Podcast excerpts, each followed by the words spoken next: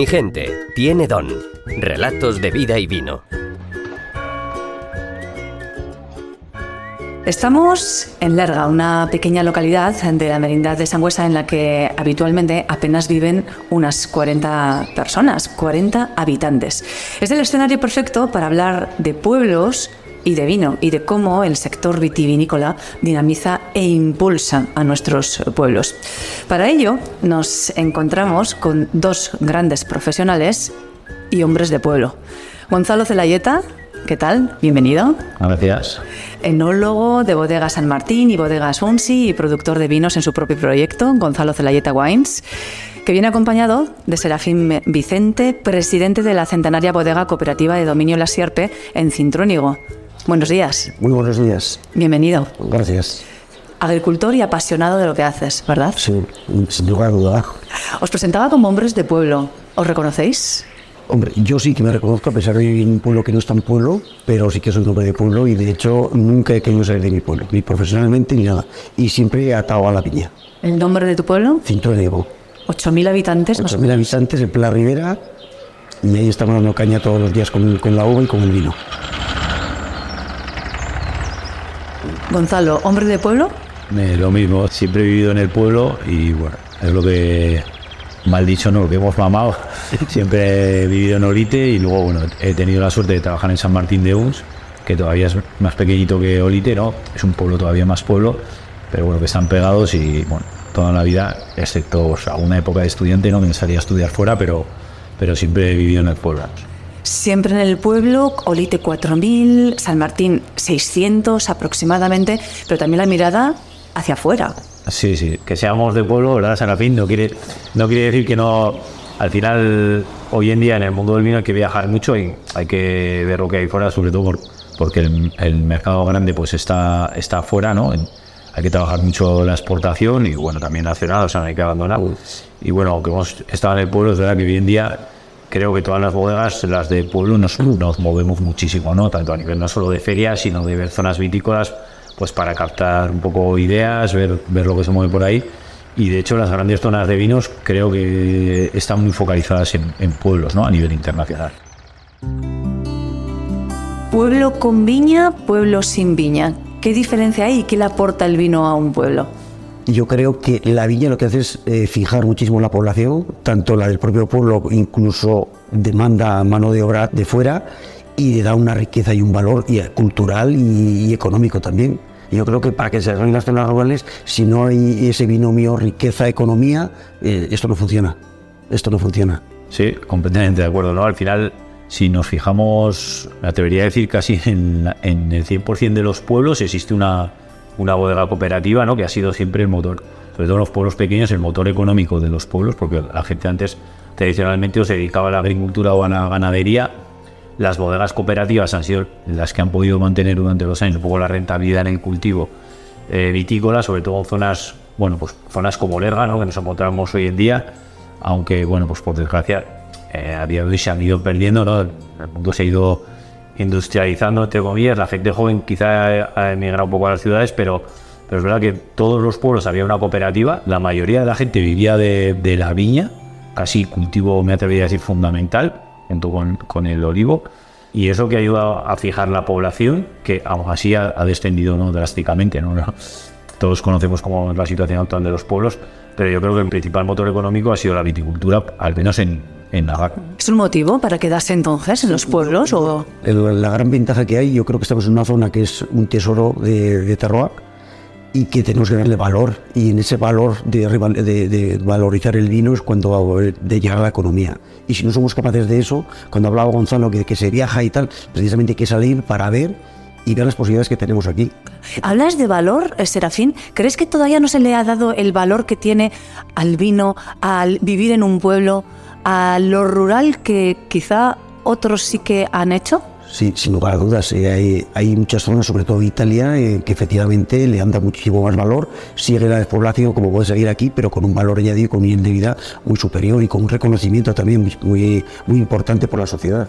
O sea, que no tiene aquí tanto glamour como en otros lugares el vivir. Pues no, no, hemos sido capaces hasta el momento de dárselo, pero sí que tenemos que estamos en ese camino. ¿eh? Sí, de hecho me atrevería a decir que durante unos años, ¿no? igual en, en, en mis generaciones, casi la gente que se quedaba en el campo, ¿no? Era como, bueno, no, estaba, no voy a decir mal visto, ¿no? Pero el que se queda en el pueblo, que trabaja en el campo.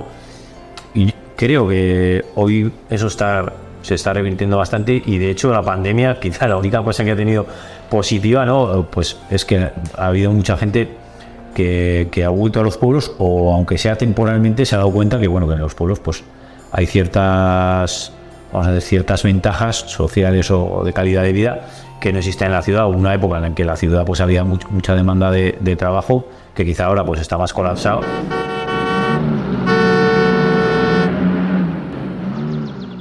Y en los pueblos es ahora donde, donde necesitamos mano de obra. Creo que eso, Serafín estará de acuerdo, pues en el campo eh, estamos necesitados de mano de obra. Sí que es verdad que, hay que subir el nivel de valor de, de percepción de los vinos, no solo en Navarra, sino a nivel general, eso es como país, o sea, como en España hay, una percepción del sector agroalimentario, creo que muy por debajo del que tiene, y se valoran mucho más los productos fuera, ¿no? Y bueno, ahí hay mucho trabajo por hacer. Casi más diría yo educacional, ¿no? Educar a la gente casi desde la escuela, ¿no? A valorar los productos del campo, la materia prima, del sector primario, que a su vez, mm, bueno, pues transmite cultura, arraiga población eh, en los pueblos, bueno, es, sobre todo el vino, ¿no? El vino y el aceite, el queso, hay algunos productos que, que están muy ligados al origen y, que si conseguimos darle valor, pues arrastran un montón de cosas. ¿no? Nos falta eh, comunicar orgullo, entonces. Yo creo que sí, efectivamente. Si fuésemos capaces de transmitir o de sentir, hacer sentir a los demás lo que sentían nosotros, creo que estaría una batalla ganada. ¿Y qué sentís vosotros, Serafín? Pues orgullo, satisfacción, es decir, la tranquilidad. Es decir, es que muchas veces la, buena vida es tener tiempo. Y en la, zona rural es donde tienes el tiempo. Te puedes programar y organizarte a horarios y tal, pero para buscar el tiempo. Y tomarte una copa de vino con, con un par de huevos fritos a la hora de almorzar, pues eso a lo mejor en otros sitios como el trabajo no puedes hacerlo. En el pueblo es perfectamente eh, llevadero y además mm, satisfactorio. Tú decidiste además vincular tu vida al pueblo Cuéntanoslo, porque tú en tu vida laboral has sido director de banco. Sí, yo toda la vida laboral he, sido he estado trabajando en un banco, siempre he estado en Cinturín, nunca he querido moverme a otros sitios y, después alternando con el cultivo familiar de, de, la viticultura y además por pasión y por felicidad, porque te olvidas de los objetivos, de los incentivos, te tienes el público, te vas en el tractor y eso es otra vida, eso es otra vida. Probablemente fueras el único compañero, ¿no? Que siempre trabajó en su pueblo. Pues yo creo que en el banco, que era un banco regional, eh, yo creo que estábamos un par de personas solamente que entraron y se jubilaron donde entraron a trabajar. Sí. ¿Y tu pasión, más allá del trabajo que realizabas, es el campo? El vino y el campo. Y no me cabe ninguna duda, quizás muchas veces sacrificando incluso eh, la familia, porque muchas veces la, tal es la pasión, te dice la familia, vámonos de vacaciones y con, con las cosas que tengo que hacer pues eso es el tema. Lo que pasa es que hay que agradecer precisamente que a la familia pues que aporten y colaboren en ese sentido. O sea, que se quieren ir de vacaciones y tú te quieres quedar en el campo. No me quiero quedar. Tengo que alternar ir y venir, pero vaya, pero se consigue. Así se articulan los dos. Uno que disfruta y la otra, la, la otra parte también. La negociación necesaria. Sí, sí, sí. Esto, el vino es un negocio de pactos. Y de pasión, por lo que veo. Pasión y pactos, sí. ¿Cómo conseguiríais transmitir esta pasión y también ver una salida económica para que los jóvenes decidan permanecer en el pueblo o incluso elegirlos como un lugar para desarrollar su vida? Bueno, hoy en día, incluso sin trabajar en el campo, no vivir en el pueblo, yo creo que es, que es bastante fácil porque hoy todo el mundo tiene eh, medios de movimiento, todo el mundo tiene coche, los accesos, eh, bueno, estamos ya en un nivel de movimiento bastante avanzado y creo que vivir en el pueblo da muchas ventajas, ¿no? Creo que la gente que, que ahora durante la pandemia quizás ha vuelto a los pueblos se ha dado cuenta se ha dado cuenta de eso, ¿no? De que, de que tienes mucho más tiempo para ti, de que, bueno, no, pero si tienes chiquillos, pues tienes mucha más libertad. La gente tiene mucho más contacto social con los vecinos, hay mucha más vida en comunidad, ¿no? De alguna manera no, en algún pueblo.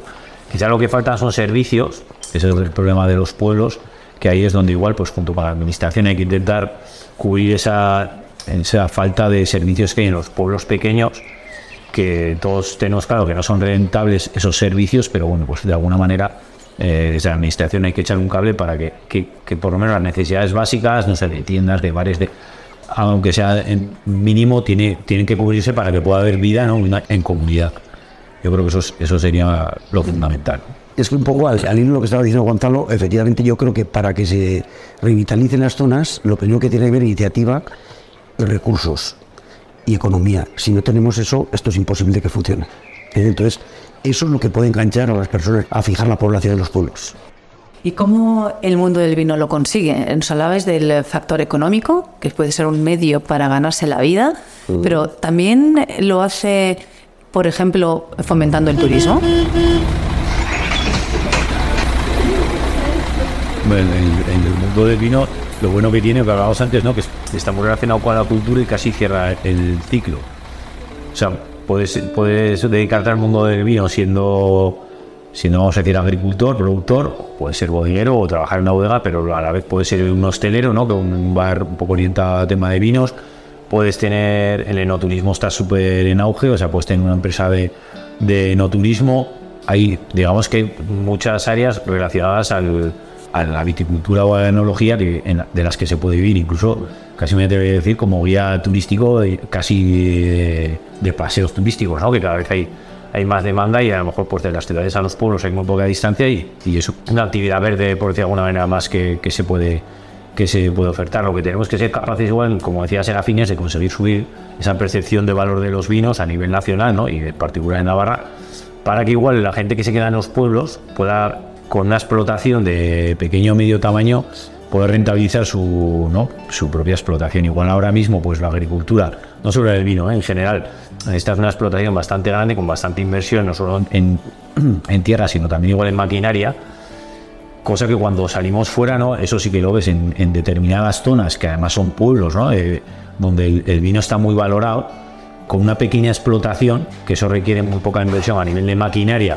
Si la zona tiene mucho nivel, pues el suelo también es caro, pero, pero con explotaciones pequeñas tú eres capaz de, de- de vivir, ¿no? Entonces, eh, eso es- ese es el paso que nos falta dar, ¿no? Si somos capaces, como zona vitícola, de con una explotación pequeña eh, poder sobrevivir. Eso podría traer mucha más gente a los pueblos porque no habría grande inversión, estarías cerca de la explotación. Y luego cuando alguien hace algo suyo, ¿no? Es, su propia uvas, incluso aunque no sea el que lleva el vino al mercado, ¿no? lo, lo hace suyo, ¿no? Y, el, y el, mayor embajador de su vino es el que lo toca, el que lo vive, el que lo, lo siente, que a su vez lo hace con su pueblo. O sea, cerramos un poco el, el círculo alguna vez. Y llevas el vino, pero también llevas tu pueblo, llevas tus orígenes. Sí, sí. A Yo creo otros se le ocurre cuando pides un vino, o sea, no vincularlo a un origen, ¿no? Y eso pasa con muy pocos productos, eso es una, una pasada, ¿no? Tú, tú vas a abrir un vino de, ¿no? de Navarra o de Cintrónigo y viene aquí un turista, se lo compra, ¿no? Como recuerdo casi del pueblo y cuando va a su casa abre la botella y, y vuelves a "Joder, sí, pues estuvimos en esta bodega y, te- y te, y te traslada, ¿no? Cuando alguien se compra una galleta, no es que no se plantea dónde está la fábrica, ¿no? Vete a saber dónde viene el cereal, ¿no? Que, igual viene, no viene ni, de la Unión Europea, por decir algo. O sea, que al final esa vinculación con el territorio que pasa con el vino, pasa con muy pocos productos, ¿eh? con aceite y, poco más. Y además yo creo también que el vino es un nexo con el resto de los productos eh, de denominaciones de, Navarra, del espárrago, del pimiento, del queso. Es decir, todo eso, el vino es el, el nexo de unión y lo que potencia el, el- el consumo y, el disfrute. ¿Y creéis que sí que hay ese resurgir del interés por el origen? En, la población en general, que, que apetece saber más sobre de dónde provienen eh, este tipo de, de productos y, por supuesto, el vino. Yo lo que veo un poquito en Cintrónigo es que hay muchísima gente que viene, y eso que somos un pueblo, que no tenemos el encanto que podemos tener aquí en la zona media o de Olite y tal, pero hay mucha gente que viene, que disfruta, que prueba los vinos y al final fija y, coge productos eh, de conserva, de quesos y tal, y eso contribuye a, a expandir quizás el nombre de la zona y, de, y del pueblo. Y el vino es un conector. Un conector de personas. ¿Cómo podemos hacer para mm, revalorizar lo rural y para poner en valor, es decir, todo lo que estáis contándonos, falta por hacer esto, falta crear ese orgullo, falta... ¿Cómo podemos hacerlo?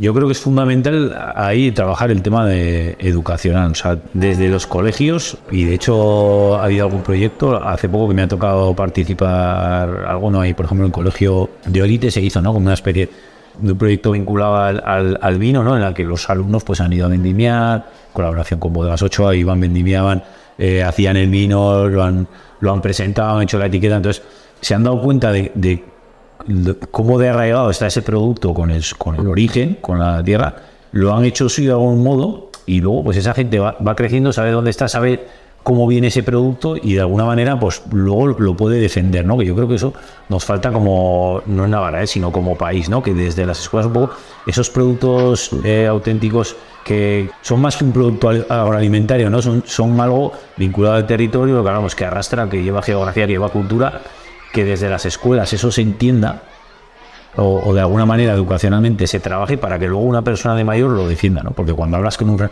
a un francés de un vino o un queso, no le digas que un vino o un queso está malo, ¿no? Eh, eh, defiende, defiende su origen a capa y espada, son incapaces de vender más barato de lo que tienen de lo que cuesta el producto. Sin embargo, en España no existe ese... Sí, eso hay que creérselo, o sea, tienes que creérselo, ¿no? Pero fíjate, a los franceses muchas veces se les critica, ¿no? Ese chauvinismo, esa chulería, ese orgullo, y en cambio comprobamos que es positiva en muchos aspectos, para sentirse feliz, honrado, orgulloso de lo que uno ha construido a, a, lo largo del tiempo. Hombre, y muchas veces también, ¿sabes lo que pasa? Que quizás debiéramos repartir desde la familia. Muchas veces decimos que nos hagan, si desde la familia procuramos pasar esa pasión a, la, a, los hijos y a los nietos y tal, pues se contribuye muchísimo. Y después necesitamos recursos, si no hay recursos, esto no se puede llevar a cabo. Es se puede llevar a cabo de una forma muy lenta y quizás el tiempo mate la, oportunidad de, la revalorización. Y eso yo creo que es un tema a tratar. Si alguien nos escucha, se lo está planteando, permanecer en su localidad, en su pueblo, o vivir en una de ellas y dedicarse al mundo del vino, ¿qué le diríais? ¿Qué consejo le regalaríais? Si lo vive, que venga. Si no lo vive, le va a ser insoportable. El tema tiene que vivirlo. ¿O no, Gonzalo? Si no lo vive, que se lo beba. sí, sí. Ahora mismo, en ese momento que estamos, es un momento de oportunidad.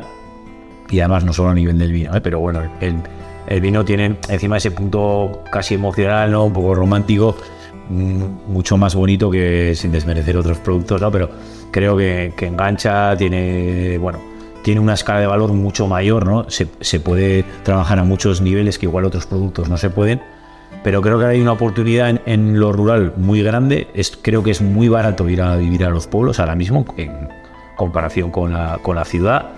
Creo que hay infinidad de oportunidades de trabajo ahora mismo, casi me atrevería a decir más que en la ciudad. Otra cosa es que sea más duro, eso no lo voy a poner en duda. Y luego creo que cada vez más va a haber oportunidad no solo en el trabajo agrario, sino pues lo que hablaba, ¿no? de servicios de una empresa de no turismo, un bar, un todo eso cada vez va más, ¿no? La gente busca turismo rural y ahí va a haber muchas oportunidades de, de negocio. Bueno, de hecho las hay, ¿no? Y, y la gente que, la, que, las está aprovechando. Pero bueno, hay que querer quedarse a vivir en un pueblo que a lo mejor pues el que ha, ha estado en la ciudad, pues le falta dar ese paso y, y probarlo, pero que hay muchísimas oportunidades ahora eso está claro. Y mucho más económicas que en la ciudad, creo. Un momento de vuestra vida cotidiana en la que digáis, yo no me cambio por nadie. Yo creo que todos los días. Eso lo pienso todos los días. Sí, porque la verdad es que cuando estás haciendo lo que te gusta y dices, ¿qué te gustaría más? Bueno, pues que fuese algo más rentable para poder vivir mejor. Pero a mejor ya, que ya vivimos bien, pero vivir mejor, que no sé si es posible. ¿eh? Siempre se puede vivir mejor. no, yo te digo, no lo sé. Yo a veces me planteo que también como estoy en, muchas cosas metido, si con el estrés o con el tren que llevo, digo, estuviera, estuviera en la ciudad, ya, me, ya, me, había enterrado porque te das cuenta, ¿no? A veces ves la gente que vive en la ciudad, ¿no? Con amigos que viven en la ciudad compartes y son en Navarra, pues bueno, Pamplona entre comillas es pequeño, ¿no? Pero, pero pues va al trabajo, ¿no? Gente, amigos que viven en Madrid, igual una hora para ir al trabajo, eh, media hora para aparcar. Dice, claro, es que tú no trabajas ocho horas, pierdes, pierdes tres o cuatro solo en ir a trabajar, ¿no? Nosotros, pues llevas a trabajar, aparcas en la puerta, vas a casa, aparcas en la puerta. Esa comodidad es tiempo, ¿no? Y, y hoy en día el mayor tesoro es, yo creo que es el tiempo, eso lo tenemos todos claro. Entonces, bueno, en ese sentido yo creo que somos súper afortunados. Y bueno, luego, si encima vivimos en el mundo del vino, que yo creo que es un vino que atrapa, que si te gusta es muy bonito, ¿no? Porque comparte muchas cosas, no solo por lo que hablamos, ¿no? no solo el, vino en sí, ¿no? sino el turismo, la cultura, quién está detrás, las personas que están detrás. Pues si te gusta es muy chulo, o sea, es algo que, que toca muchos palos, incluso hasta casi no gustándote el vino como producto, eh, hay mucha gente que le gusta el enoturismo, ¿no? Que, que, que, es un tipo de turismo que practica. ¿no? Pues os tengo que dar la enhorabuena por vuestra vida. No te queda ninguna duda, muchas gracias además. Brindamos por ella, por vuestras vidas, por el vino y por los pueblos. Saludos, Serafín. Con favor. Has escuchado Mi gente tiene don, podcast de relatos de vida y vino. Mi gente tiene alma, pasión, amor por el vino. Mi gente tiene don.